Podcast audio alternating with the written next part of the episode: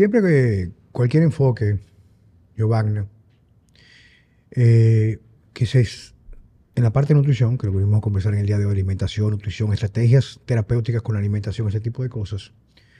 Eh, cualquier enfoque que se va fuera de la línea convencional, convencional implica la normalización de todos los alimentos que nos están enfermando, haciendo cada vez desde un punto de vista evolutivo, que estamos involucionando como seres humanos, me llama mucho la atención.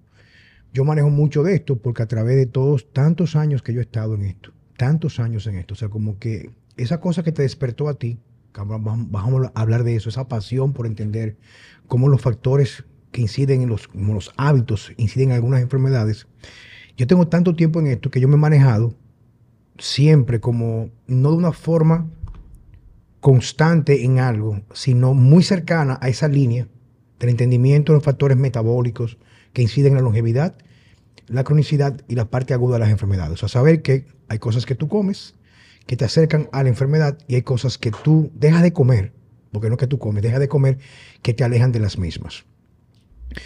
Entonces, tomando esto ya como entrada al podcast en el día de hoy, me llamó mucho la atención cuando en una ocasión tuvimos un tipo de una charla o un, entrenamiento en nuestro centro y tú fuiste, eh, que te lo agradezco muchísimo, con unos productos que tú estabas representando de una calidad indiscutible en función a la, a la materia prima. Creo que eran unos quesos completamente de leche cruda, eh, tal cual, eh, con procesos naturales enzimáticos de preparación del queso, y comencé a seguirte.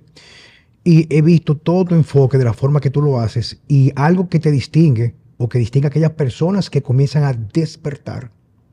Despertar es, y un tema que suele sonar quizá hasta esotérico muchas veces, es que todos pensamos que estamos despiertos porque creamos nuestra realidad en función a lo que alimenta nuestro subconsciente y el consciente. El subconsciente va registrando y el consciente va tomando y va descartando y va poniendo aquí en función a la repetición, etc.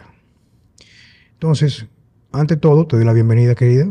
Gracias. Nos, hace, nos, nos, honra mucho con que tú estés acá. ¿Quién eres tú? Háblanos a mí, a Francesco, por favor, de tu historia. Bueno, a Checo tengo mucho conocimiento, bastante. Eh, bueno, yo vengo del mundo del fitness, de muy joven. Mi primera certificación la hice en el 95, recién saliendo del colegio. Tuve que irme fuera porque aquí prácticamente no, había nada. Eh, y en ese momento lo que, lo que era AFA, que es AFA ahora, estaba, tenía sedes. Yo fui a Nueva York, a la Universidad de Westchester, y ahí, dentro de uno de los módulos de lo que ellos llaman, llamaban en ese momento Fitness and Nutrition, pues me involucro en el mundo del fitness. De acuerdo. Em, pero un mundo, como acaba de decir aquí el señor Juan Carlos, el coach Juan Carlos, eh, muy estético, muy estético, muy físico. Eh, donde como... Digamos de más de apariencia. Correcto. Donde como el organismo está, eh, independientemente de la apariencia que tenga, es, era irrelevante prácticamente. Definitivamente entiendo que sí, porque ahora que, pude tener eh, la cercanía hacia este maravilloso mundo de la prevención, eh, y veo, y, tuve el chance de tener tantos buenos profesores que todos son doctores que salen de la medicina tradicional y llegaron a un punto en sus carreras en que entendieron, yo no estoy sanando a nadie, ni estoy revertiendo nada, ni tampoco estoy evitando nada. Eh, eh, estigmas dentro de sus, de sus, de sus carreras, eh, me llama mucho la atención que ese, ese, tipo de, ese tipo de tendencia existe hace mucho tiempo. perdón, la de la, de la estética. No, la de la prevención, la, de, la de buscar el porqué. El porqué. Buscar la causa. Pero la verdad estaba tan opacada o aplacada por la medicina tradicional que se basa en todo lo que es research, en todo lo que tú puedes demostrar y que es aceptable dentro de la medicina y todos sus eh, amigos, vamos a ponerle así para no decir nombres, eh, me hubiese gustado empezar desde un principio por ahí, pero todo se da de alguna manera. que yo pienso que, porque el, Internet tiene su cosa mala y tiene su cosa buena. eh, indiscutiblemente que, como tú dices, eso estaba oculto eh, y el Internet lo ha abierto a más personas. Porque aunque hagan de toda la, o sea, hagan, traten de, de, de, de enterrarlo en el mismo internet, que si, que si es un fake news, que por ejemplo tú haces un search en Google y, y no te sale arriba. Pero la gente de una forma u otra lo encuentra. Quizá en los 70, 80, hasta principios de los 90, tú solamente tienes una fuente de información. ¿Entiendes? Que era tu médico, el, el periódico y, y la noticia eh, que, que había en televisión. Y digamos que había una cuarta también. O sea, por ejemplo, usualmente anteriormente, cuando no había, no había este exceso de exposición, usualmente nosotros recurríamos a la experiencia de quienes nos eh, predecían. O sea, pre- o sea, por ejemplo, una, una mujer que daba luz, usualmente hablaba con su mamá o con su abuela, o con una tía mayor de edad en caso tuviera su mamá. Y, por ejemplo, si tú ibas a aprender algo, tú buscabas a alguien con experiencia. Algo que pasa en la actualidad hoy en día, escúchame, Checo, porque lo aproveché No, tranquilo. parte. Y tú sabes, yo soy medio plebe. Por un grupo de mariconazos por ahí que nunca, nunca han recorrido el camino, nunca han hecho nada y se sientan a, a discutirte a ti cosas solamente porque en un fin de semana leyeron cinco publicaciones. Digo, viejo, pero tú lo que eres un maldito borrego, porque te voy a decir una cosa, viejo, ¿cómo tú le vas a discutir, por ejemplo, en lo que yo hago, para no irnos muy, muy, muy, muy lejos? Yo tengo 54 años, yo he pasado todos los extremos del entrenamiento, he competido en fisiculturismo, estaba muy grande, muy fuerte, muy pullado, sin pullarme, poca puya, no puya. Entonces tú me vas a discutir a mí lo que da resultado, que yo lo probé, lo experimenté, porque tú lo leíste en una publicación que dice que no es así. Entonces es algo como que la gente no piensa lo que es el método científico para sacar esas conclusiones. Viene de un fenómeno, de un fenómeno, oye, un fenómeno, como tú dices, la parte de pasión, de encontrar qué pasa, por qué tal cosa, un fenómeno que tú lo cuestionas. Claro, tú no vas a encontrar porque usualmente las leyes del futuro o las investigaciones que avalan un fenómeno pasan 10 o 15 años de verificación para saber por qué trabajaba. Entonces, no le quito el mérito porque quien no ha recorrido el camino tiene una buena base de información para sacar conclusiones, pero tú no puedes cegarte a la trascendencia o la experiencia del que viene atrás. Por más que tú quieras, como yo siempre he dicho, yo no le puedo preguntar a una persona que hizo un curso de dietas X, cetogénica, eh, paleolítica, carnívora, que hizo un curso el fin de semana, o se leyó una certificación, o leyó por un mes, no le puedo discutir a que tiene haciendo esa dieta 7, 15, 20 años, o quien ha curado a gente con esos entrenamientos, estos esos enfoques terapéuticos de nutrición. Entonces, esa es la parte como que yo quiero siempre calar en los jóvenes, es decir, viejo, a veces yo he discutido con personas y me dicen a mí, pero no hice lo mismo en Google. Pero digo, tú no sabes que toda esa información manipulable, no es que tú tengas que descartarla, porque es una herramienta rápida cuando tiene algún tipo de confusión, pero hay que apelar primero a la realidad y no solamente a la virtualidad, en ese sentido. No, exacto. O sea, si te dicen X, tú tienes que pensar eh, en base a tu experiencia. Y si tú no tienes la experiencia, entonces consultar con quien tiene. Juan Carlos, mira, yo leí que esto, que tú entiendes. Y tú le dices, no, mira, eh, puede decir eso, pero mi experiencia con mi cliente es esto. Pero la gente no lo hace. La gente simplemente lee y ya eso es. Sí, definitiva. Y eso que dice eh, aquí el coach Juan Carlos, de, de la experiencia tuya, yo creo que eso es crucial para tú, como él dice, despertar y definitivamente entender bajo lo que tú has hecho con tu cuerpo, eh, que había otra forma, que definitivamente había otra forma. En mi caso, definitivamente yo llego a, a querer meterme. Y mucha gente me dijo, no, no te vayas por la línea funcional, no te vayas por la línea integrativa. Te vas a quedar ahí estancado. Y cuando me decían te vas a quedar ahí estancado, es decir, tú no vas a ser popular. Porque la gente no quiere oír eso. La gente quiere oír lo que funciona rápido, lo que no me va a dar mucho trabajo. La patilla que resuelve. Correctamente. Y lo que no me va a dejar, no me va a hacer dejar las cosas que a mí me Sin, em- gustan. sin embargo, yo pienso que están equivocados porque la mayoría de verdad que quiere eso, pero cada vez hay un nicho de gente que cada vez más grande que está buscando exactamente esa alternativa porque lo tradicional no le ha funcionado. Claro. Pero el bombardeo es. Bueno, el bombardeo es fuerte. Pero, Entonces- pero es lo que tú, tú- pero tú sabes que te pueden bombardear eh, duro, pero cuando tu paciente o tu cliente, como tú lo quieras llamar, te dicen, yache, yo tenía 10 años con este problema y tú en 6 meses me lo resolviste. Claro. Ya. Sea, que digan lo que Claro, quieran, ¿tú me entiendes? definitivamente. Como dice Juan. Carlos, lo que importa son los resultados al final.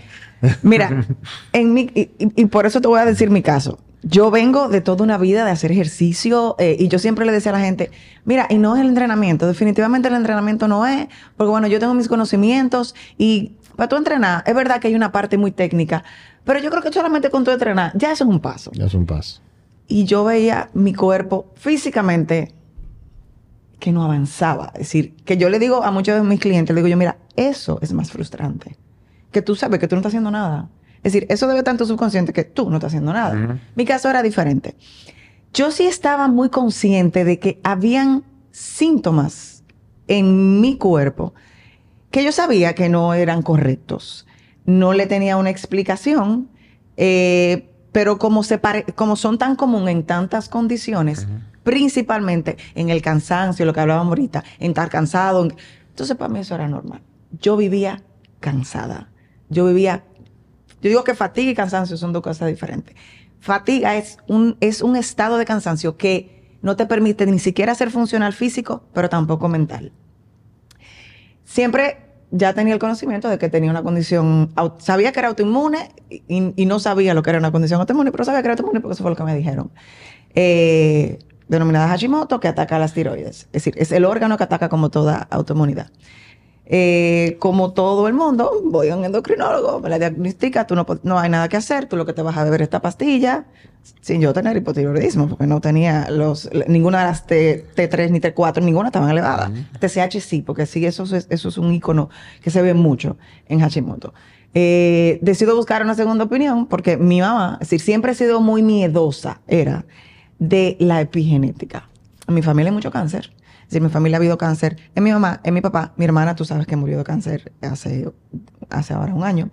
Eh, y las condiciones cardiovasculares le tenía mucho miedo por el hecho de mi hermano, mi papá hipertenso. Y quise buscar una segunda opinión. Me fui a Cleveland Clinic, donde me dieron el mismo diagnóstico. La diferencia fue que los nódulos eran más pequeños y donde me dieron la misma medicación. Y no me dijeron absolutamente Absolutamente más nada. Yo viví Tú sabías, una interrupción.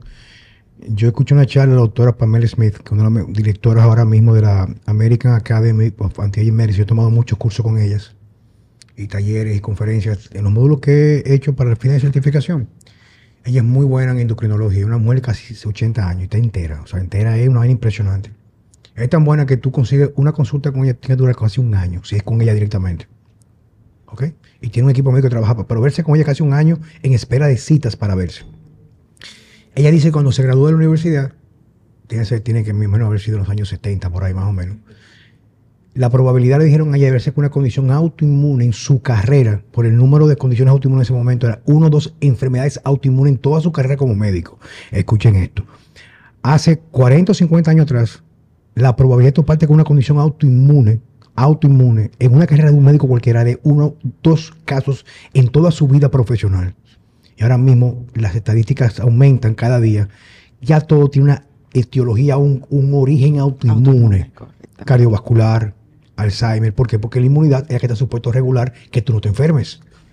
Entonces, ¿qué pasa? Que cada día, y yo reitero esto, y es una de las razones por la cual tú estás aquí, o sea, porque esa es nuestra cruzada mí de Francesco, es comenzar a dar luz para que la gente no nos crea a nosotros, pero se dé la oportunidad, la oportunidad de ver la otra cara de la moneda. Y es el hecho que más día voy validando de que existe de forma planificada e instaurada en todo un esquema de un sistema perfecto en mantener a las personas dormidas. Porque mientras más nos, nos mantenemos en ese estado, dormidos con los ojos abiertos, somos muy, mucho más fáciles de alimentar un sistema parasitario con la enfermedad. ¿Tú me entiendes? O sea, que es una cosa impresionante. Cuando digo impresionante, es impresionante. Como tú dices tanto, en tu familia corre que el factor epigenético, la epigenética, pero como dice el doctor Gorka Vázquez, una persona que yo respeto mucho por el alto conocimiento de carácter científico, independiente, no farmacéutico que tiene, dice, el código postal es más determinante que el código genético, Genético. que la parte de la epigenética. Claro. Claro, es que la epigenética está. Tú le das el ambiente para que se exprese. Definitivamente yo se lo di. Yo tenía la epigenética, mi mamá tuvo cáncer de tiroides, en mi familia todo el mundo tenía nódulos de alguna manera. Pero esos nódulos están ahí, pueden estar ahí y de repente estuvieron ahí por mucho tiempo, pero yo le di el ambiente para que ellos dijeran, estoy aquí, hola, recuérdalo. Eh, es multifactorial, porque sabemos que una condición autoinmune no lo degenera un factor en específico, se dan muchos aspectos. Yo tengo, en mi caso particular, yo tengo mi teoría de qué detonó mi autoinmunidad, porque definitivamente, definitivamente las enfermedades autoinmunes tienen un Detonante. un detonante muy fuerte, es decir, a lo, en lo que llamamos estrés exógeno, endógeno, emocional. ¿Y en tu caso qué fue? En mi caso fue mi divorcio. Eh, yo vi un cambio en mis síntomas a peor una vez yo me divorcié. O sea, tú tenías los síntomas, pero más... Lo que pasa es que ahora yo sé que los síntomas estaban, porque para mí esos síntomas eran normales. Lo típico, que se normaliza la enfermedad y la condición crónica. Exactamente. Hasta que te descojonas y el único recurso que queda es el quirófano, la radioterapia, la quimioterapia o prácticamente el- el- la- la- los medicamentos para el resto de tu vida. Correcto. Los cuales, como pasa mucho en Hashimoto, te cree- es decir, te dicen, sí, va a seguir la autoinmunidad aquí. Con todo eso que tú estás haciendo, yo voy a seguir aquí igual. Eh, el tema es que sigo con mi vida normal, no hago ningún cambio en ningún sentido. eh, y ya llegó que la sublación que se da mucho aquí en la L1 con las enfermedades autoinmunes, con algunas más que otras, Hashimoto pasa mucho, eh, artritis reumatoide pasa mucho, fibromialgia pasa mucho, eh, se, me, se me comenzó a poner muy drástico, tan drástico que recuerdo un día haciendo, yo estaba haciendo un burpee y cuando yo me fui a parar, yo sentí como cuando una gente la desconectan de aquí hacia abajo. Literalmente, vi de todos los colores. Eh, ese día yo dije, yo tengo un problema cerebral. Y yo sí, yo tengo que ir a un, yo tengo que ir a un neurólogo porque yo tengo algo cerebral. Eh, en ese momento eh, se estaba dando la, nosotros, es decir, estaba con la gente de Somos Keto y en ese momento trajimos el, el- el evento de Somos Keto. Tuve la oportunidad de conocer ahí a la doctora Melina Roberts, que es funcional integrativa, a quien les- le, le- le fungí de, de, de- de translator. Ajá, de... Y pues hicimos como una amistad. Y al estar ingresada en, en ese momento, eso fue, justo, eso fue justo antes de la pandemia. Eh, no, perdón. No, mucho antes de la pandemia. Eh, estar eh, con un grupo de médicos, eh, ahí estaba el doctor Ryan Lowry, eh, muchos coaches como por ejemplo Dani Vega, Luis Villa- Villaseñor, es decir, tenía tanta gente que yo podía como que tratar. Ya yo estaba muy metida en el mundo cetogénico. Yo definitivamente comencé una dieta cetogénica en el 2017 y yo no te puedo decir, yo vi un cambio. Yo vi un cambio físico, rápido. Ujú. No te puedo decir que a nivel de organismo, porque nunca hice esa medición, lo cual siempre lo he dicho es un error. Eh, vi muchos cambios, vi un poder desinflamatorio increíble, un nivel de energía. El, el brain fog, que es muy común en una autoinmunidad, lo vi disminuirse de una manera, es decir, yo podía aclarar los pensamientos, saber lo que quería decir, no sentirme como que yo tenía mil cosas en la cabeza. Eh, y definitivamente vi una mejora. Eh, ahí comienzo a, a querer tener una idea de cómo está funcionando mi cuerpo por dentro y comienzo a medir glucosa. Y obviamente a medir cetonas. Pero, eh, pero aparte, o sea, aunque tú no hiciste una medición... eh, Inicial. ¿Verdad? Pero, por ejemplo, a- aparte de lo físico, me imagino que también tú te sentías mejor. No, no, no. Yo, es lo que te digo, yo di un salto, un leap grandísimo con, con- en todos los aspectos que te acabo de mencionar. emocionalmente... No, no, no. Es que la cetosis te pone en un estado neurológico de sharpness. Es decir, tú estás on point. Es decir, ese brain fog que yo siempre tenía, que yo decía, O sea, pero o sea, esa laguna mental que uno no vive. la mental. ese- porque yo Que, siempre... que- que tú, tú sientes como que no puedes estar en el presente y todo el tiempo eh, no te puedes enfocar en nada y que ese es el, el brain fog, o sea, como la, y tiene muchas cosas en, la en- en nube, la, men- la en- nube mental para quienes nos están escuchando, ¿eh? Exacto. Eh, muchas cosas en la mente que no me dejaban expresarme, sabiendo yo lo que quería decir. Y yo decía, pero ¿por qué es que yo me siento como, uno se siente tonto? Esa es la palabra. Eh, todo, muchos de esos aspectos vi que mejoraron definitivamente. Eh, la sublación me mejoró bastante. ¿La, perdón? Sublación, Mm. da, da mucho aquí. Eh, sin embargo, cuando comienzo a tener marcadores eh, de dónde medir, de, de dónde decir, bueno, de cómo está funcionando mi organismo, comienzo a ver unos valores de glucosa muy altos. Y en el, el conocimiento que tenía en ese momento era de ¿Qué sería alta? 130, a veces me, me metía en 140. Eso, es- eso es muy normal al inicio de cualquier eh, pro- proceso de Sí. proceso de tú retirar completamente los carbohidratos. Claro. Hay dos Eso- eso- factores Eso es adaptativo. Mm. Tú no lo estás usando, está ahí. Hay dos procesos. Primero es el siguiente, es que tu cuerpo cambia a dar preferencia al uso de los cuerpos cetónicos, los ácidos grasos en vez de la glucosa. Quiere decir que tú tienes una reserva de glucosa mucho más elevada en sangre. Por eso casi siempre se considera en medicina funcional, en dietas que hacen ayunos, gente, perdón, personas que hacen ayuno, ayunos o dieta cetogénica completo carnívora, una glucosa promedio que puede oscilar entre 72 hasta 136, más o menos 130 por ahí. Y se considera que Normal. normal. Por eso es que es tan importante cuando tú hablas con un médico funcional, una gente especialista en interpretación de valores eh, metabólicos, corroborar el valor de la hemoglobina glicosilada, que es uno de los más importantes, la insulina basal, el péptido C y también la glucosa. Porque una glucosa en 120, por ejemplo, y un péptido C en 1.5 y una insulina en 2 en 4 y una hemoglobina glicosilada en 5.2 hacia abajo, tú sabes que no hay ningún tipo de trastorno vinculado a resistencia a la insulina. Hay una reserva ligera metabólica en sangre y también otros factores, viejo. O sea, eh, a veces una persona que está saliendo de la obesidad o el síndrome metabólico tiene no solamente glucosa en sangre, tiene todas las células, las células a nivel de receptores saturadas de glucosa. El hígado que está congestionado, que es hígado graso, tiene que desdoblar los triglicéridos. O sea, es un proceso en cual, por eso es que se dice que el la mejor valoración, cuando tú haces un cambio, escuchen esto, porque ya te hace una dieta y comienza a medirse la sangre automáticamente a las dos semanas. Tú comienzas a tener un, un- un reajuste favorable de lectura de sangre prácticamente a los tres meses. O sea, tú estás mismo gordo, con una glucosa supuestamente, entre comillas, bajita, 99. La hemoglobina en 5.9 o 5.7, supuestamente te dicen que no es diabético. Ya, Tiene- ya hubo un laboratorio tiene- que ya bajó. Sí, a 5.7. Sí. Tú agarras, por ejemplo, y tiene, no te mide la insulina y tiene un triglicérido en 140, por ejemplo. Te dicen que está normal. Tú lo pones a dejar de comer carbohidratos, los triglicéridos suben a 350 automáticamente. ¿Por qué? Porque la obesidad, de la forma que se acumula ese azúcar en exceso, es azúcar, triglicéridos se depositan, tienen que desdoblarse y salir. Tú tienes una mayor disponibilidad de triglicéridos como una forma de que tú estás liberando todo lo que estuvo depositado en tu grasa, está saliendo para poder ser metabolizados.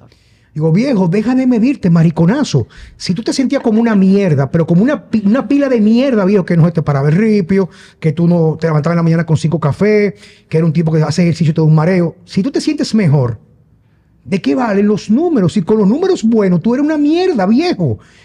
Tenemos que comenzar a medir la, la salud, no por lo que hizo un laboratorio, sino no hay mejor manifestación más precisa de tu, cómo tú estás. Si, te está comiendo el mundo por delante, puedes enfocarte, te levantas con energía, puedes dormir bien, tienes una respuesta sexual, me refiero de manifestación, especialmente en el, hombre de erección, con calidad. Si tú sabes que puede dormir bien, si tú sabes que puede enfocarte, no tiene problemas de distracción cuando está haciendo una tarea. Hay tantos marcadores y tantos parámetros importantes y la gente no acaba de despertar. Esos valores que vemos en laboratorio, eso es bueno entenderlo, que vemos en los laboratorios, es para la media de gente enferma. No se corrobora, señores, con una gente sana metabólicamente. Te dicen que tú estás sano metabólicamente porque el número también, aunque tú te sientas como una mierda. Porque están en rango, el rango de enfermo. Mira, yo tengo dos hermanos que estimo mucho, viven en, en- en Monterrey. Juan Ángel y Juan Pablo. Comenzaron, él comenzó, Juan Ángel me pagó para una consulta antes de la pandemia para su hermano tiene unos trastornos medio extraños. De, no recuerdo ahora mismo, pero eran muy extraños. El asunto es que de ser un tipo promedio sano, con un colesterol en 175, con la dieta que yo le puse, tiene un colesterol entre 120 y 340, escucha esto. Y tiene más testosterona que tú, te metieras un gramo sin usarla. O sea, del rango de testosterona de 2 a 8, la tienen 14 natural, viejo. Claro, no, pero te va a matar el colesterol. No, lo que pasa es que te quieren estúpido. Ahora ese tipo tiene el colesterol en 340, 320, 360, 190, 290. Le va fluctuando por múltiples factores, porque no es una medida constante, pero está bastante elevado. Pero un tipo con testosterona que hace ayuno en la mañana, se come 9, 12 huevos al, mediodía, come su carne en la noche con vegetales, y es un tipo que se mantiene con una energía, una vitalidad. Tú lo ves delgadito, pero un maldito físico sólido, con músculo, con una fuerza impresionante. Un muchacho que lo quiero como mi hijo, que se llama Iván, en Madrid, hizo una dieta completamente carnívora, con pinceladas entre cetogénica y carnívora, tuvo una luxación crónica y una ruptura, y el médico no entendía cómo el tipo, en un proceso que iba a tomar de 30 a 45 días, él estaba la semana sin inflamación por la alimentación. Entonces, a lo que viene todo esto es para seguir con la entrevista, porque quiero conocer un poco más de ti, qué te llevo y cómo tú enfocas lo que tú haces, es que tenemos que comenzar a entender que la salud, como dice en su libro Supervivir, Carlos Tro, dice, no puede estar delegada en terceros que tienen intereses muy particulares en que tú sigas enfermo. Tú estás muy enfermo, muy mal, muy mal, quizás con un médico con un alto sentido de humanidad, con medicina convencional, sea el punto más importante de inicio para estabilizar tu condición, no jugártela, porque la vida es solamente una.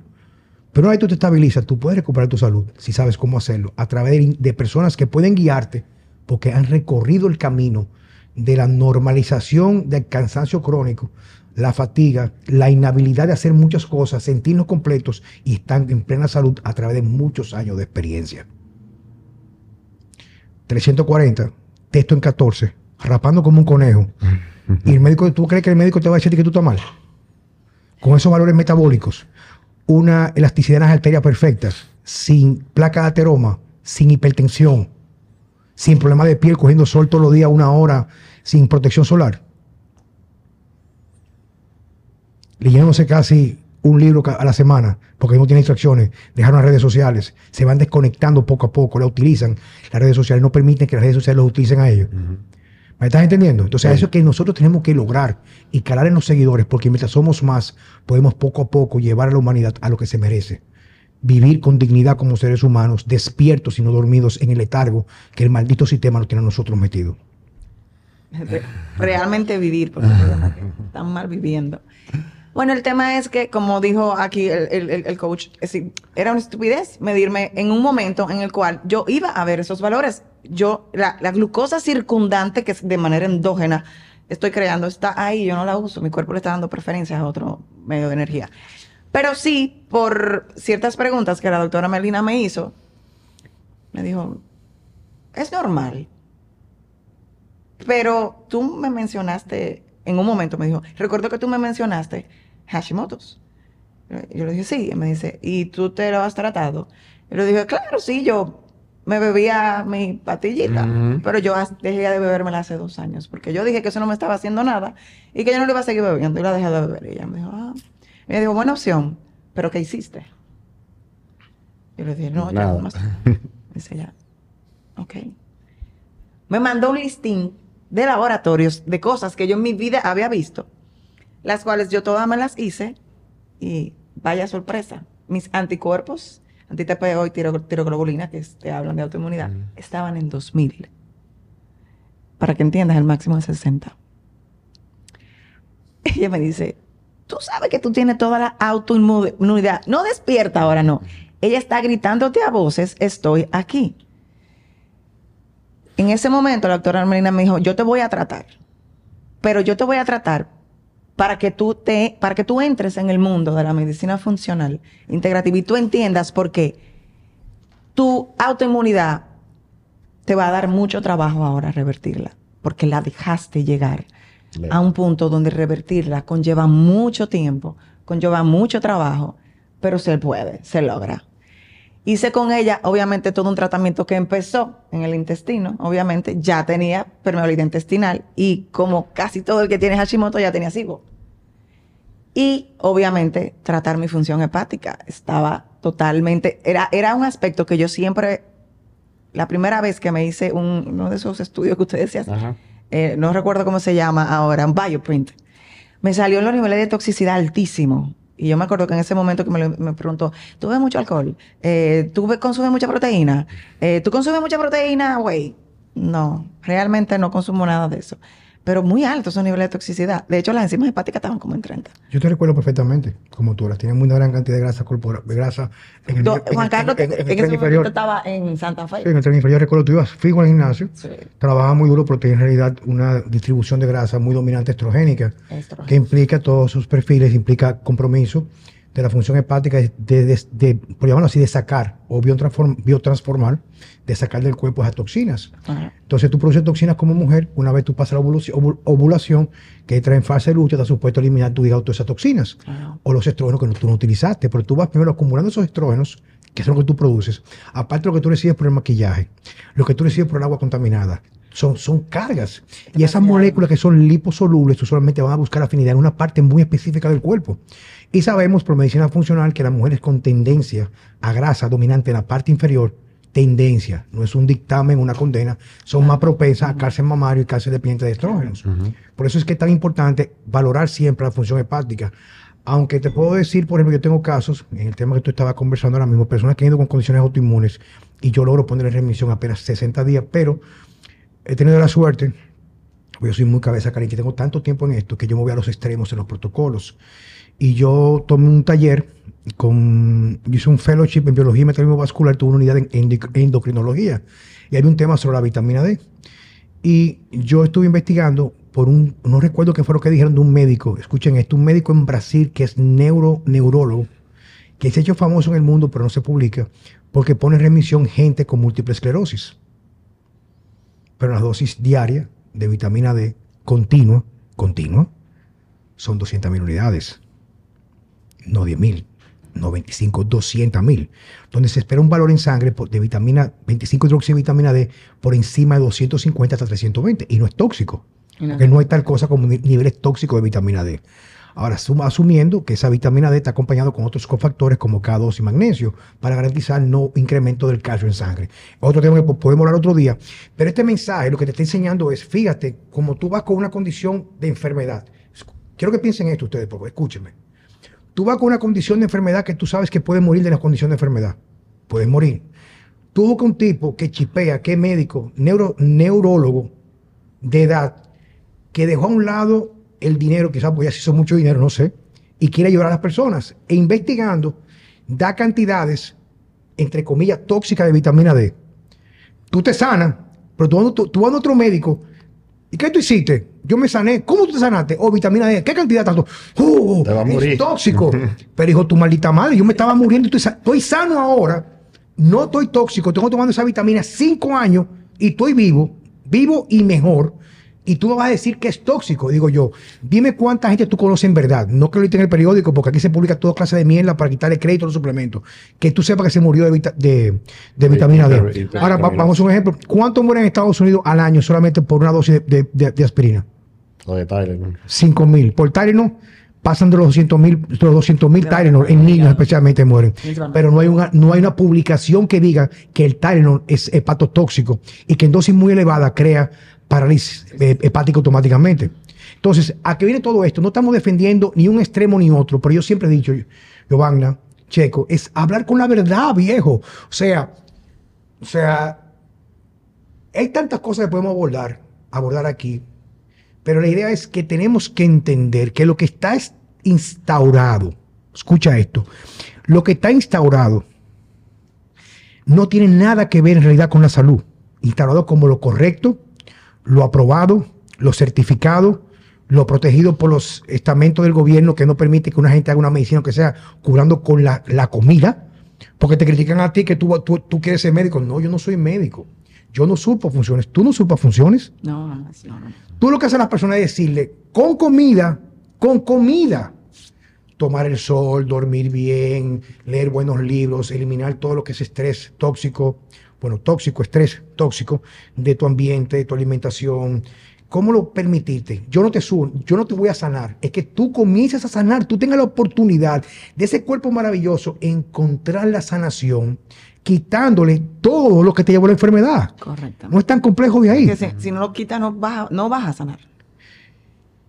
¿Cuál fue el punto más importante en tu vida que te llevó a tomar los pasos que tú has hecho que te tienen en el lugar que tú estás en el día de hoy, Giovanna? Bueno, eh, hacer un programa funcional que para mí era difícil, yo entendía que era difícil, porque por eso es que este tipo de aborde definitivamente no es para todo el mundo lo mismo. Porque yo estaba en la alimentación, una de las alimentaciones correctas para mi condición, pero aspectos de esa alimentación que es correcta elevaron mis cuerpos, eh, elevaron mi cuerpo, mi anticuerpo tiroideo, es decir, la cantidad de queso que yo estaba consumiendo, y probablemente la fuente también, elevó mi, elevó mi cuerpo, principalmente mi antetepeo. Pero al mismo tiempo, los cuerpos ya estaban elevados. Ya estaban elevados porque el ambiente para que ellos se pusieran en remisión. Le gasolina al fuego. Exactamente. yo hice eso mismo, echarle más gasolina al fuego. Eh, pasé todo mi proceso con la doctora Melina Roberts, todo mi assessment intestinal de restauración, eh, hepático también. También, definitivamente, yo no estaba haciendo prácticamente ninguna conversión de T4 a T3, porque mi hígado, el hígado es muy inteligente. Cuando él está haciendo sus funciones, pero al mismo tiempo está combatiendo muchos aspectos que para él son peyorativos, comienza, como yo le digo, a bajar, a bajar switches. Ahora quito esto, eso no es tan importante. Esto es más importante. Esto no es tan importante. Lo dejo más, para más después. En mi caso, ya mi, ya mi función biliar, es decir, ya la bilis que mi hígado estaba produciendo, era inoperante. Entonces, aunque el hígado produzca la bilis, se la tiene que pasar a la vesícula, pero tiene que pasarla bien formulada. Y ya estaba teniendo, bueno, todo el que tiene una enfermedad autoinmune, el problema intestinal viene desde el estómago. Eh, hice todo este proceso y la mejoría fue prácticamente inmediata. ¿Qué tiempo duró entonces? Yo duré en un proceso tres meses. Ah, justamente. No fue tan largo tampoco. No, no, no. Es decir, yo vi, como ya había ah, avanzado algo con el approach hacia la alimentación y obviamente dejar el gluten, que, vuelvo y te digo, es una cosa tan simple que, que todos los médicos, yo le decía el otro día a una persona que yo, mira, los médicos quieren leer tanto y saber tan poco, que no cogen el prospecto de una levotiroxina y ven que ahí dice, no consuma gluten. Ni siquiera. Sí, pero eso tiene mucho que ver con el fondo, querida, ¿tú me entiendes? No, no, claro. El fondo me refiero por la cual tú haces medicina, porque te voy a una cosa, yo conozco muchos médicos dominicanos, varios de ellos. Hay muchos, ¿eh? Te puedo mencionar un par de nombres, muchos, que ya están despiertos o están despertando. Mi hermano Dorian Martínez, Dorian Félix. Doctor Víctor Atala ya está despierto completamente. Víctor Atala como cardiólogo, cardiólogo, cardiólogo prácticamente no te mide el colesterol, simplemente no valorar la homociteína, la proteína C reactiva. Pero no vamos a entrar en ese punto. Víctor Atala está a la cabeza, junto con Víctor Jordi Matos, funcionales completamente. Víctor Matos se llama dos comidas al día, completamente cetogénico, con una comida distanciada de la otra de 12 para permitir la incremento de la receptividad a la insulina. O sea, son médicos que va tú, tú vas a su consulta y no te ve a ti como un número más para tu recetario. Él toma en cuenta todos los factores para tú poco a poco restablecer. Está el doctor eh, Ariel Ramírez. O sea, hay una gran cantidad de médicos, doctor Jackson Pérez, que están despertando. Pero algo que tú dijiste, y yo últimamente, si no, no se me olvidan las cosas, mucho estrés es el hecho de que tú decías, por ejemplo, la función de la, de la, de la tiroides, la T3 y el hígado. Y una forma que yo aprendí a verlo, lo, mismo, lo mismo que tú dices, pero una forma mucho más sencilla y simple. Hay un libro que yo leí que habla sobre los factores que inciden en el dictamen evolutivo de la vitamina D. Escucha esto. Es un libro pequeñito, pero el libro es escrito por un médico de 70 y pico de años, casi 80, que es un genio. Él decía que el ser humano evolucionó de una forma tal de una forma tal que tú tenías dos tipos de estrés. Agudo, como todos nosotros, que es el momentáneo, la mala noticia, una herida, una fractura, un accidente, lo que sea, eh, tener que, te, que te, van a, te van a matar, o sea, sea ese repuesto, todas esas hormonas vinculadas a ese momento de corre, pelea y sálvate. Una de las dos, una de las tres, perdón y decía que eso era muy, momentáneo, en momento de que un depredador, una tribu enemiga, eso era muy pocas veces en el tiempo. y el estrés crónico, que es el que más jode a nosotros hoy en día, escucha, esto solamente se experimentaba por dos extremos. Hambruna, inclemencia del tiempo, temperaturas. Escucha esto. Oye esto. Y decía que cualquier ajuste metabólico, como tú lo describías, como comenzando a apagar switch aquí o allá, para nuestro cuerpo tú estás en uno de esos dos extremos. Temperatura, hambre. Si tú, por ejemplo, para que puedan entender nosotros, si yo hago más ejercicio de la cuenta, más, pero hago al mismo tiempo una dieta para rebajar y no aporto nutrientes, el gasto tan alto con un aporte al sustraer todo esto, yo quedo para mi cuerpo y estoy pasando hambre. Y lo primero que hace el cuerpo, cuando tú haces ese conjunto de decisiones no correctas, pero no tan enseñado, lo primero que hace el cuerpo, si estoy pasando hambre, yo tengo que apagar eh, automáticamente mi fertilidad, mi líbido, Todo lo no- La tiroides, todo la tiroides, la tiroides, Manténete vivo, eso es lo único que... la tiroides automáticamente, como sabe que si está trabajando correctamente, va a necesitar más calorías para subsistir, lo que hace que ese hígado, esa T4, que era normal, la que está circulando, y coge el, el hígado, esa T4, le saca una pequeña cosita para convertirla en T3, lo que hace es que comienza a reducir la producción de T3, que es lo que es, el- es el acelerador metabólico. Mientras más T3, más energía yo consumo, pero como yo ahora mismo para mi cuerpo, aunque yo haga muchas cosas sin saber, mi cuerpo está todavía a 25 mil años atrás, 50, 100 mil años, dice, es hambre estamos pasando.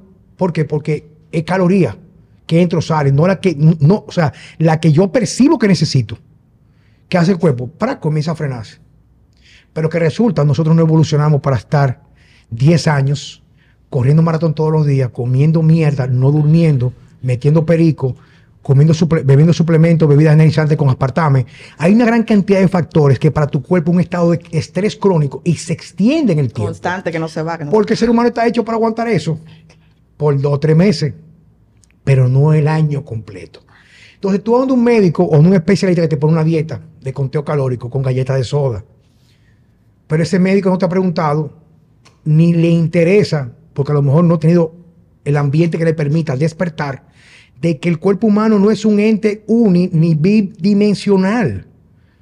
El estrés, pero hay que definir qué es estrés, no solamente que tú no pagues el banco, es no dormir bien, estar con el celular, no, no poner los pies descalzos en el suelo.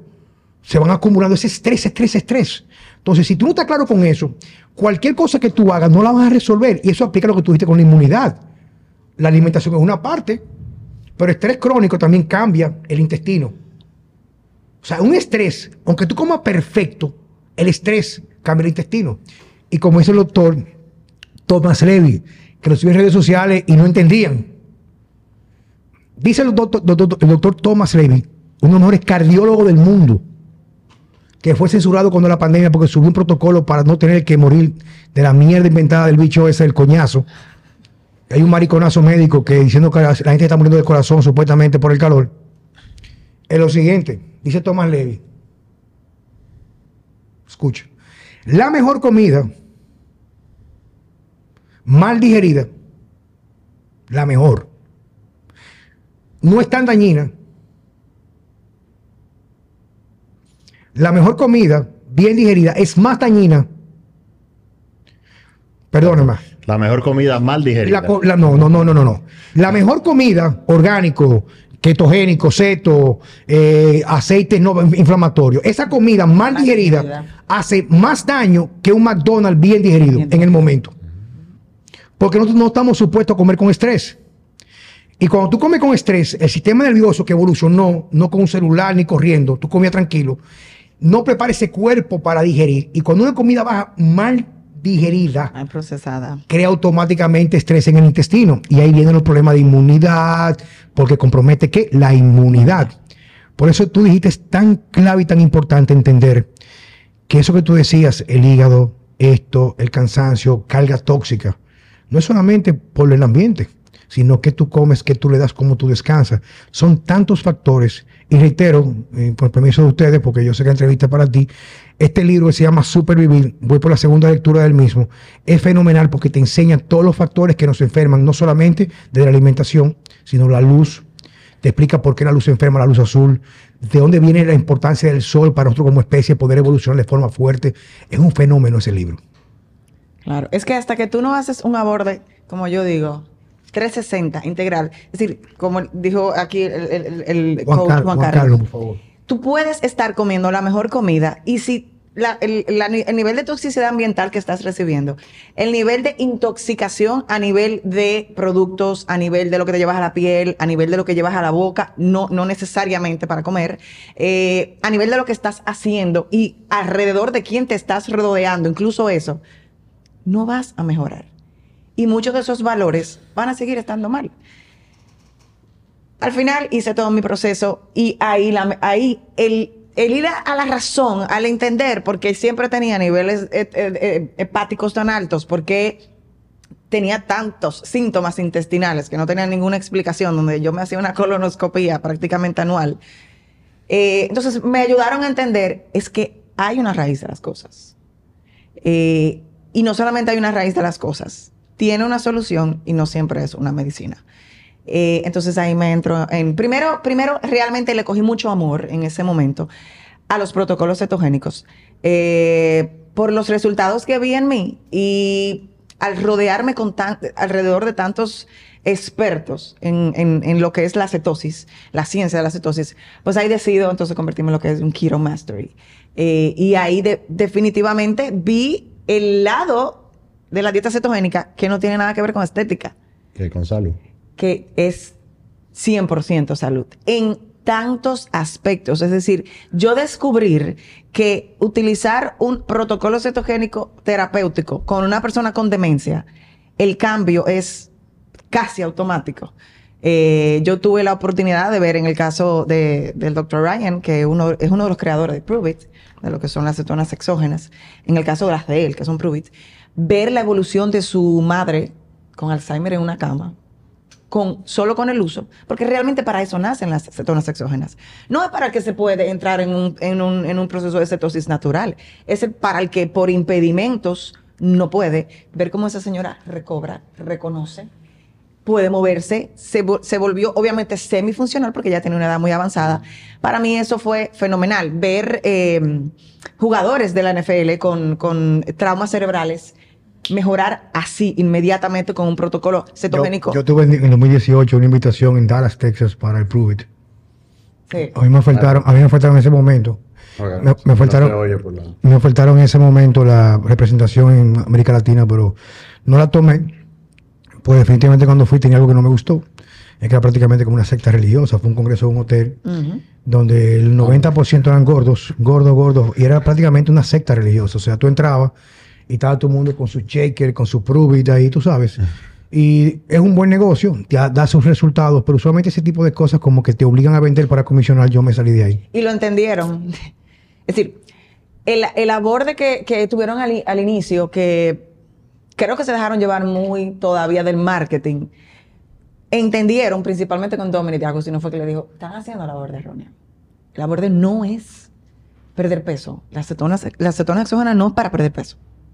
No. No, no estamos claros. Lo que pasa que el cuerpo humano siempre, y eso lo vi cuando yo comencé a estudiar, yo di clase en la Universidad Católica en un diplomado sobre bioquímica nutricional y de dietética que di yo muy bueno, donde explicaba que la selección preferen preferencial de fuente energética va a estar determinada por la dominancia de mayor cantidad de sustratos energéticos. O sea, si yo comes más, más azúcar, tú siempre vas a tener todos los combustibles en el cuerpo. Eso es lo ideal. Tú vas a tener, tú siempre, inclusive el diabético, tú vas a tener todos. Ahora, ¿cuál combustible tus células van a utilizar en preferencia? La que sea más dominante.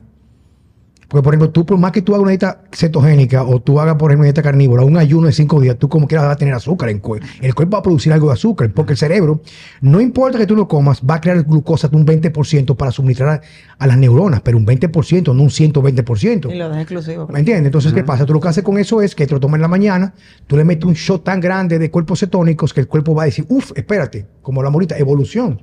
Si el cuerpo cetónico, yo me proyecto que voy a dar preferencia a utilizar los ácidos grasos para crear cuerpos cetónicos como energía alternativa y mucho más limpia para el cerebro. Entonces, eso está claro en ese sentido, ¿tú me entiendes? Pero vuelvo y te reitero lo mismo, o sea, vieja, o sea, es que volvemos siempre a lo mismo, en el sentido de que, dándote la razón, de que al fin y al cabo, yo siempre digo, a veces no me hagas entender tanto como, cómo acontece dentro de mí, pero dime qué me da resultados, ¿tú entiendes?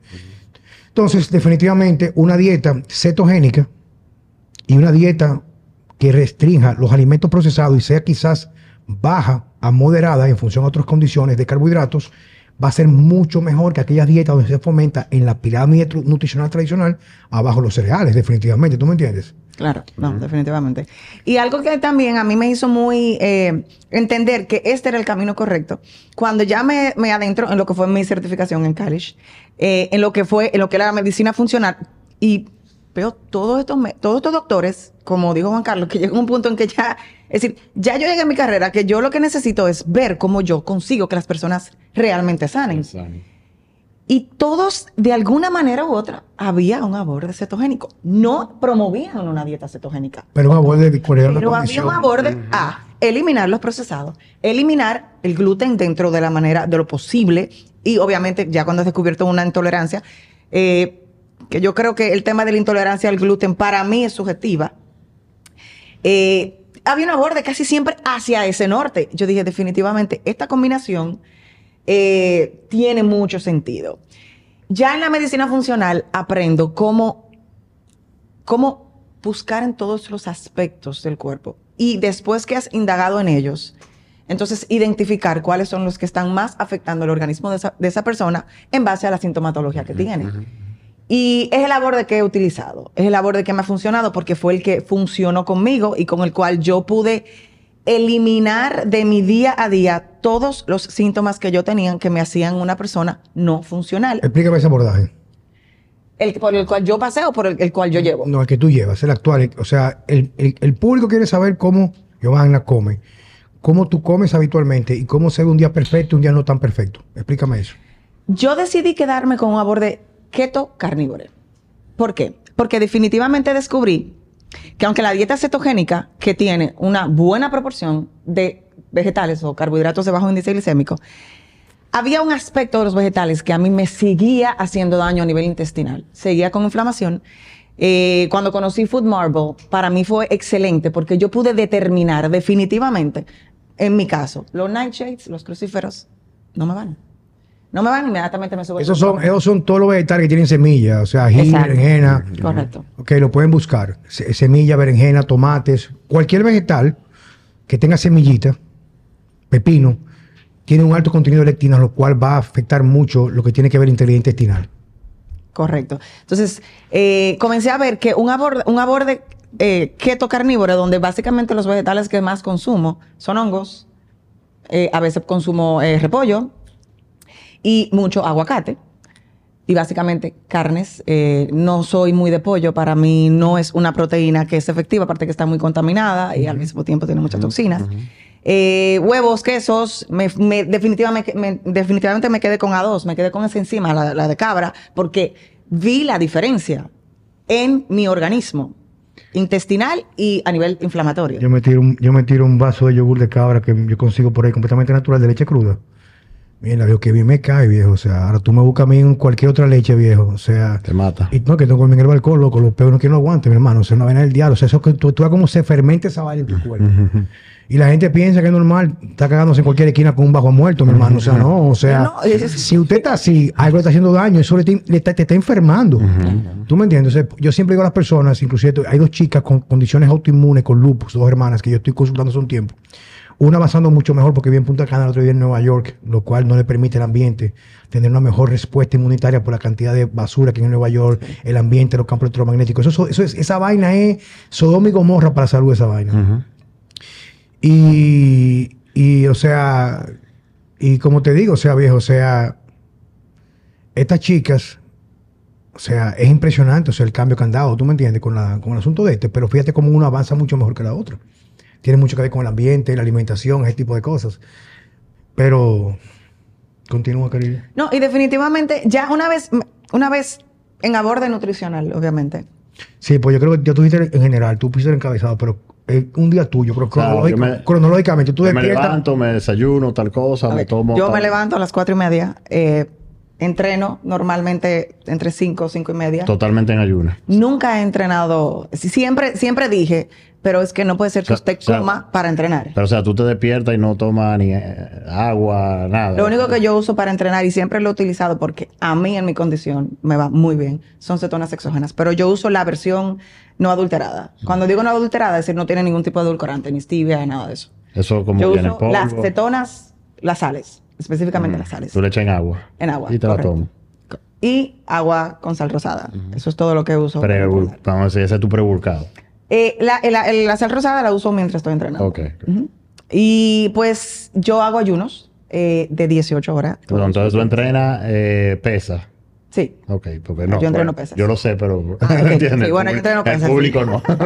Sí, no, eh, una de las ayudas que tuve a entender que realmente es el ejercicio universal, principalmente para las mujeres, eh, y que al final te va a dar más resultado y que va a, a llevar tu cuerpo a una mejor función, principalmente hacia cuando vamos a estar mayores y vamos a ser funcional, definitivamente eh, eh, pues son las pesas. Y Todo- realmente lo que entreno. Todos los- eh, o sea, ¿y ¿qué tipo de pesa? ¿Crossfit o pesa...? No, yo, te- yo hago pesa tradicional. Eh, Intenté el CrossFit, dije que era muy invasivo y que como que todo había que hacerlo al extremo. Aparte de que para mi condición, una enfermedad autoinmune y ese tipo de ejercicio que te lleva a nivel, al, al tigre que nunca se va, que siempre está ahí, yo dije, esto, esto va a ser un añadi- va a añadir a mi perfil de estrés un componente que yo no Que quiero. tú no quieres. Y por eso ¿Y cuántas veces a la semana tú entrenas? yo entreno de lunes a sábado. Ok.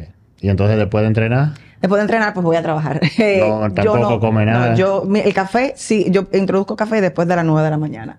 Porque me pasó que por mucho tiempo, debido a que mi función tiroidea se vio muy lacerada por mucho tiempo, eso te arrastra cortisol. Y, y lo, ten- lo tuve muy elevado por mucho tiempo. Tuve que hacer todo mi... eh, cuando conocí al doctor Hegel, que con él sí pude tomar varias certificaciones, me dijo, es que tú estás dándole Ese es Alberto. Ajá. Dándole al cuerpo lo que no necesita en el momento. En ese momento no lo necesita, estás, como dijiste ahorita, a gasolina echándole un Más fósforo. Tienes que, de hecho él me dijo, yo te aconsejo que lo dejes por un tiempo, eh, hasta que regulemos. Me traté con él con adaptógenos, que fue donde conocí los adaptógenos. Entonces, en el día... Por, tú entrenas de lunes a sábado, pero vamos a suponer, si un día de eso tú no entrenas, simplemente te tomaste tu, tu agua y ya. Sí, pero es Ah, difícil ah, que yo no entienda. No, pero está bien, pero puede pasar un día. Sí. Primera comida, ¿qué hora es? ¿Qué es?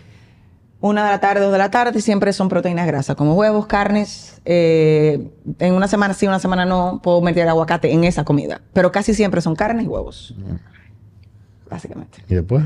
Después, sí, ya meto vegetales. Mi segunda comida, que viene siendo la cena. Normalmente no hago meriendas, eh, pero sí, por ejemplo, en algún caso me da hambre, lo que sea así, yo me puedo comer algo. Eh, las nueces ¿Cómo las evito, eh, un- pero las consumo. Por ejemplo, las pecanas, la macadamia, no uso mucha almendra.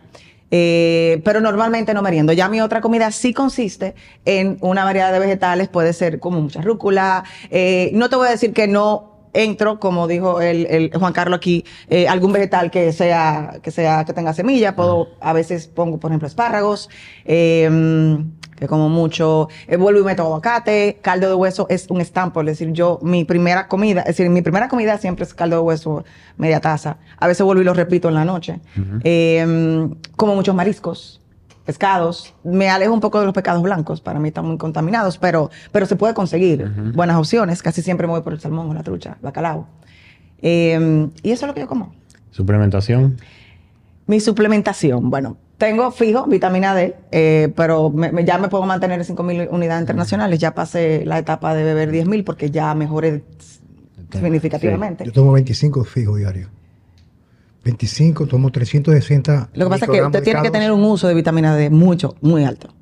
Usualmente yo lo que hago Es es... decir, absorción. Sí, pero por ejemplo, yo aprendí, por ejemplo, que hay una relación directamente proporcional entre la respuesta inmunitaria. Yo me hice una prueba genética donde salía que mí, yo tenía predisposición fuerte, fuerte a la osteoporosis. Entonces, esa fractura de diente que yo tuve en el 2014 se debió, yo entendí luego con el tiempo, a que tenía pobre mineralización de los óseos por no tener una relación correcta de los minerales, perdón, las vitaminas liposolubles, especialmente K2 y vitamina D. Entonces yo entendí y entendí y sigo entendiendo y sostengo que niveles por encima de 120 a 240 son mucho mejores para longevidad. Especialmente porque yo no vivo en, las terrenas. Si yo viviera en las terrenas no tomara prácticamente ningún tipo de suplemento. Tuviera el yodo del agua, cogiera los minerales por la pica de mañana en el océano, tuviera la vitamina D prácticamente, yo cogiera sol todos los días una hora, corriera en la mañana, caminara. o sea, si yo tuviera la exposición natural, pero en un ambiente el cual es inmunosupresor, como que vimos nosotros, esta luz es inmunosupresora, la frecuencia, todo es inmunosupresor, yo siempre me doy buenas cantidades. O sea, el mínimo que yo tomo son 25 mil unidades diarias. A veces las puedo subir, a veces me acaba el suplemento y fácilmente me puedo pasar un mes sin tomarlo, pero eso es muy extraño. O sea, yo trato siempre como enfocarme más en resultados. Y más cuando tienes una predisposición, porque hay una predisposición, con la parte de la epigenética, la genética, pero también está el factor, como dice García, eh, por Dios, Gorka Vázquez, que el código genético no es tan importante obviamente como el código postal, o sea, tu ambiente. Si yo me voy a, medir- me voy a, medir- a vivir para el campo, pues yo también dejo la vitamina K, porque voy a consumir mucha vitamina K, pues además voy a comer del campo, o sea, huevos criollos, pero eso no es todo, todo el día lo que yo tengo. Entonces yo soy muy, muy más pro, mientras au- aumentamos en edad, en la suplementación con K2, vitamina D3 y magnesio, altas cantidades usualmente porque está vinculado de forma comprobada, comprobada, comprobada, que el principal causante de cualquier muerte en los años, incluso hasta cierto tipo de cáncer, comienza por una disfunción en las mitocondrias. Y usualmente el primer punto donde se pierde mitocondria es en, en- en el endo- endotelio de las arterias. Pero ¿cómo tú consigues eso?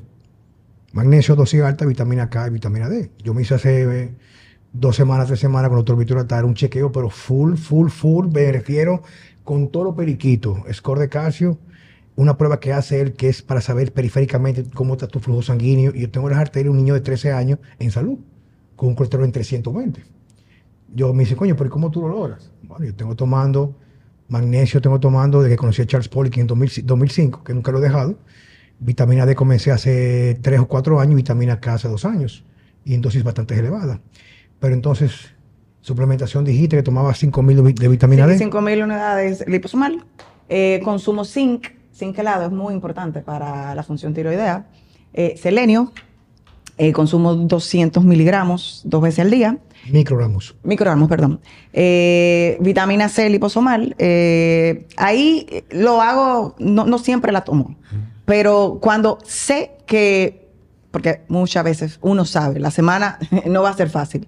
Cuando sé que voy a estar muy comprometida a nivel de, de- de estrés y de situaciones, entonces sí. 1600, 1650, dependiendo. Pero casi siempre, por lo menos tres veces a la semana.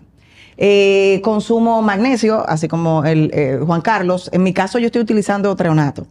Eh, anterior- anteriormente utilizaba bisglicinato, pero definitivamente para esa, porque esa, ese, ese feature, ese factor eh, de como sobrecarga mental, eh, todavía me pasa. Todavía me pasa y, y con todo y que he mejorado mucho. Y definitivamente con el magnesio treonato me fue mucho mejor, el cual consumo 2000. Eh, y básicamente eso es todo. A veces eh, voy a incursionar ahora en, en beber melatonina. Eh, el doctor Levy eh, me enseñó en un módulo eh, recientemente que, co- que tomamos de, de- de- de las mejores prácticas anticancerígenas. Y, y él pone la melatonina ahí. ¿Qué como- cantidad? eh, realmente, para mí la cantidad de él está un poquito alta. Él dice que por Yo- él yo puede tomo- pasar de... Yo tomo usualmente entre 60 y 120. Él habla, él habla de 20. Él habla de 20. No, lo que pasa es que 20 es la dosis mínima. Lo que pasa es lo siguiente, para explicarte algo, porque por ejemplo, el tipo que más sabe de melatonina en el mundo, el doctor Richter, tiene 82, 82 años y solamente estudia melatonina. Solamente. De que se graduó con un PhD. No es otra cosa. No es otra cosa. Exacto. 60 años. Dice que es una mentira que la glutatión es el antioxidante más importante. En la melatonina. Porque la melatonina que tú produces en el cuerpo es solamente un 3%, un 2.5% en, en la pineal. El resto va a las mitocondrias. Él dice que hay casos confirmados de personas con melanoma, cáncer de piel, que si toman melatonina o la producen de forma natural, no hace, es el cáncer que hace más rápido metástasis, no hace metástasis. Porque las células cargadas de melatonina no permiten la mutación. Escucha esto. Entonces, la melatonina, que no es una hormona en realidad, se podría comportar como tal, es un señalizador al resto del cuerpo de cuando es tiempo de resetear el ciclo circadiano, que no de 24 horas en el ser humano, de 25. Entonces, la liberación de melatonina lo que hace es reset your circadian rhythm, lo resetea. Pero tiene que haber cantidad suficiente para, aparte de mandar el, mensaje, dejar secuela en todos tus órganos internos de que es hora de descansar, si no, no lo produce. Entonces, para tú producir melatonina en cantidades apropiadas, tú tenías que caminar en cuera o en traje de baño seis o siete horas al aire libre, en la playa, como caminábamos cuando éramos nómadas. ¿Vas entendiendo? Entonces, las cantidades mínimas, mínimas terapéuticas, perdón, profilácticas de prevención son 20 microgram- miligramos. Pero es tan elegante la melatonina que tú te puedes tomar 120 y puedes salir a manejar, no te duermes. Lo que haces es mandar un impulso momentáneo al resto del cuerpo y ya. No garantiza un sueño. Sí garantiza que tú entres en ese proceso inicial. Porque como dice Matthew Walker en el libro Why We Sleep o Por qué dormimos, él dice que lo que hace la melatonina es romper lo siguiente. Fíjate como tú estás, tú estás con mucho sueño, que te- los ojos se te caen, es porque con el día se va construyendo de cero en la mañana una sustancia que se llama adenosina en el cerebro. Cuando la adenosina va subiendo, llega un punto que los ojos te comienzan a caer, que es la sono- somnolencia. ¿Va entendiendo? Lo que hace la melatonina es romper la llave para que comience a bajar la adenosina. Pero para que se vacíe, tiene que pasar el ciclo profundo de sueño. Si te levantas, duermes con celular, te acuestas tarde, etcétera, pues entonces fíjate que te levantas cansado en la mañana. Si te levantas fresco es porque no quedó adenosina en el cerebro. Entonces el mínimo recomendado por una persona son 20 miligramos para comenzar. Sé que me parece un estúpido por diciendo que eso hace daño. No se la veo a usted, mándemela a mí. Pero yo tomo hasta 60 y 120, depende. Inclusive hay tratamientos en medicina funcional. Yo sé que tú, hay un momento que tú, vas en un en- pues tú buscas mucho, estudias mucho, lo vas a escuchar, que personas que están a punto de crear ketoacetosis diabética le dan un gramo, un gramo, Señor. mil miligramos por un mes en la noche y el incremento de disponibilidad de melatonina a nivel de las mitocondrias permite restablecer la salud. Por eso es que cuando yo fui a coger el curso con él, que fue el año pasado, en Dallas, Texas, con el Dr. Ritter, fueron dos días, él decía que no tiene resultado, por eso mismo, por las cantidades. Y decía una de las razones por la cual los gobiernos legislan porque no haya más de 3 miligramos en el país, como pasa en Nueva Zelanda, Canadá, países de mierda, con el sistema, con el sistema eh, sanitario que tienen, que es prácticamente el globalismo, no permiten cantidades elevadas como de vitamina D, porque entonces no cura. Fíjate cómo se puso muy de moda con la infección del COVID, del virus del COVID, que la melatonina ayudaba a no enfermarte más. Pero es por eso mismo, mientras más melatonina, tú tomas más disponibilidad para la producción o retención en las mitocondrias. Pero ¿cómo tú produces melatonina en las mitocondrias? Rayo infrarrojo. Yo puedo tra- si yo trabajar en una carpa en la calle y me diera el, el de la planta el resol, yo recibo el rayo infrarrojo, pero todos vivimos con qué? Con gafas, Cubiertos. cubiertos o, o los borregos, que no es culpa de ellos, pero todos los borregos van a la playa, se ponen protector y se ponen camisa, mi hermano. Tú te estás quitando la fuerza vital número del universo para tú vivir mucho mejor. Pero es otro tema que tenemos que cubrir en otro momento. Sí, no, y, y, y es extenso. Pero definitivamente puedo decir que ese es mi día a día. Giovanna, eh, no sé cómo estamos de tiempo, pero si tú puedes rápidamente explicarnos qué es el Keto Wellness Camp. Ok. Bueno, el Keto Wellness Camp, eh, cuando yo vi realmente eh, muchas personas que realmente estaban entrando en una dieta cetogénica, eh, lo que llaman el keto sucio, eh, y que al final definitivamente no sanaban. Pero realmente ni siquiera fue un aborde de salud. Eh, lo que tenían era un aborde más estético. Yo lo que quiero es rebajar 10 libras eh, para sentirme funcional, etcétera, etcétera. Eh, en ese momento eso fue el aborde. El aborde, vamos, nos vamos a ayudar personas. Eh, me uno a varias coaches que, al igual que yo, ya habían pasado por lo que era el Kiro Mastery. Y justamente empezamos cuando ahí mismo empieza la pandemia. Eh, lo, lo- lo- cual nos fue pues bastante útil porque la virtualidad era todo, es decir, realmente era todo virtual. Eh, en ese momento eh, yo tuve la oportunidad de hacer lo que en ese momento nosotros llamamos un ketologando con muchos médicos. Eh, Dentro de eso estaba la doctora Melina Roberts, tuvimos muchos coaches, el, coach Jay de Panamá. Y yo pude ver cómo ellos Buen estaban amigo, ¿eh? Jay. ellos estaban advirtiendo lo que iba a venir. Eh, recuerdo que la doctora Melina Roberts me dijo, siéntate y escúchame. Es decir, va a venir una presión, eh, no sé cómo va a pasar en tu país, porque ella vive en Canadá, eh, gubernamental, eh, con vacunas, nos los dijo. al mismo tiempo, eh, va a venir una, es decir, esta época que vamos a estar viviendo va a ser muy de amedrentar. Y ella en ese momento nos dijo, ustedes saben cómo funciona el cuerpo humano ya. Y ustedes saben lo que al cuerpo humano le conviene. Y ustedes saben que en un cuerpo que produce poca fermentación, los virus están a raya. Hagan su parte. Eh, nos pidió, por favor, en esto que viene vamos a estar cerrados, no se aloquen, porque es el momento preciso para tú elevar todo lo que es tu sistema autoinmune, ponerlo en peak point, la mejor función posible. Nos habló mucho ahí de- del aumento drástico que ella sugería en ese momento de la vitamina D. Eh, eh, nos habló eh, el aumento drástico en la, en la disponibilidad de antioxidantes. Nos habló mucho, el ayuno va a ser ahora muy importante. Eh, nos dijo, tengan cuidado porque va a ser un momento de estrés. Y el ayuno es un estrés. Es un estrés bueno, sí, pero ¿cómo lo llevas? Y, y pues nos dio muchas tácticas y ahí, en ese momento yo dije, mire, el aborde tiene que ser a nivel de salud.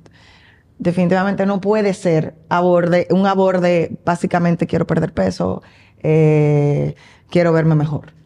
Y en ese momento yo todavía no había terminado mi certificación eh, de medicina funcional. Eh, pude hacer pininos con mis, porque en, el, en nuestro, nuestro plan, cada coach tiene sus asesorados individuales. Nosotros eh, permitimos hasta 10 personas por coach.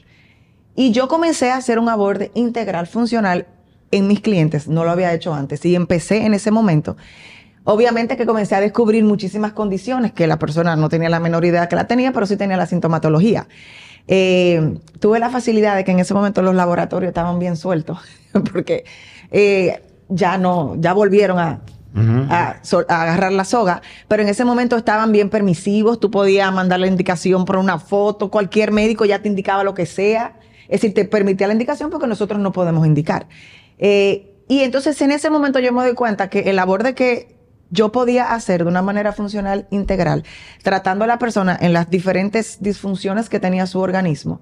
Eh, porque en ese, caso, en ese caso también las personas estaban más receptivas. porque Estaban asustadas.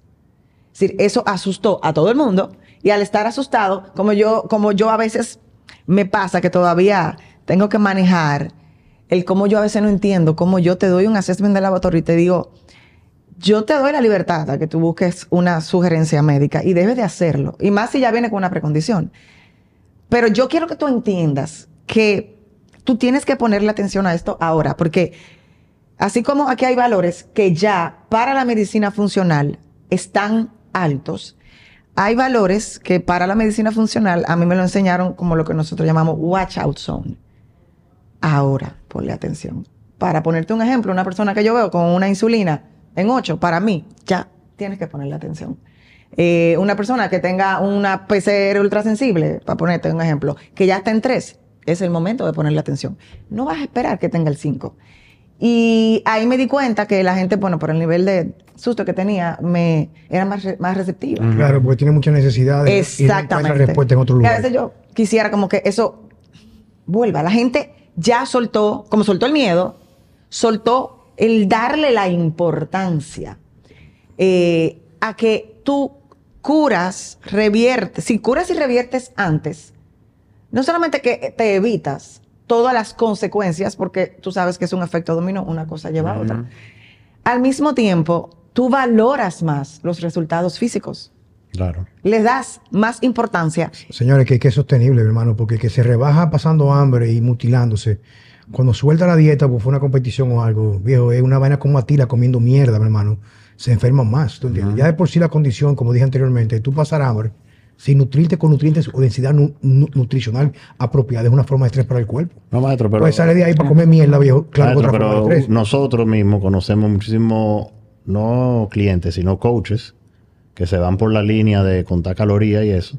Y los tipos, tú lo ves, se ven nítidos pero uno que lo conoce y que ha hablado con ellos sabe que tienen problemas. En primer lugar, se meten dos tabacos de marihuana en la mañana en ayuna. Yo conozco como cuatro de ellos. Claro, porque por bien de la ciencia dice que bueno eso, dos tabacos de marihuana, pero son estúpidos ya. Entonces lo costó para coño en la calle fumando cigarrillos y son coaches y nadie puede dar lo que no tiene.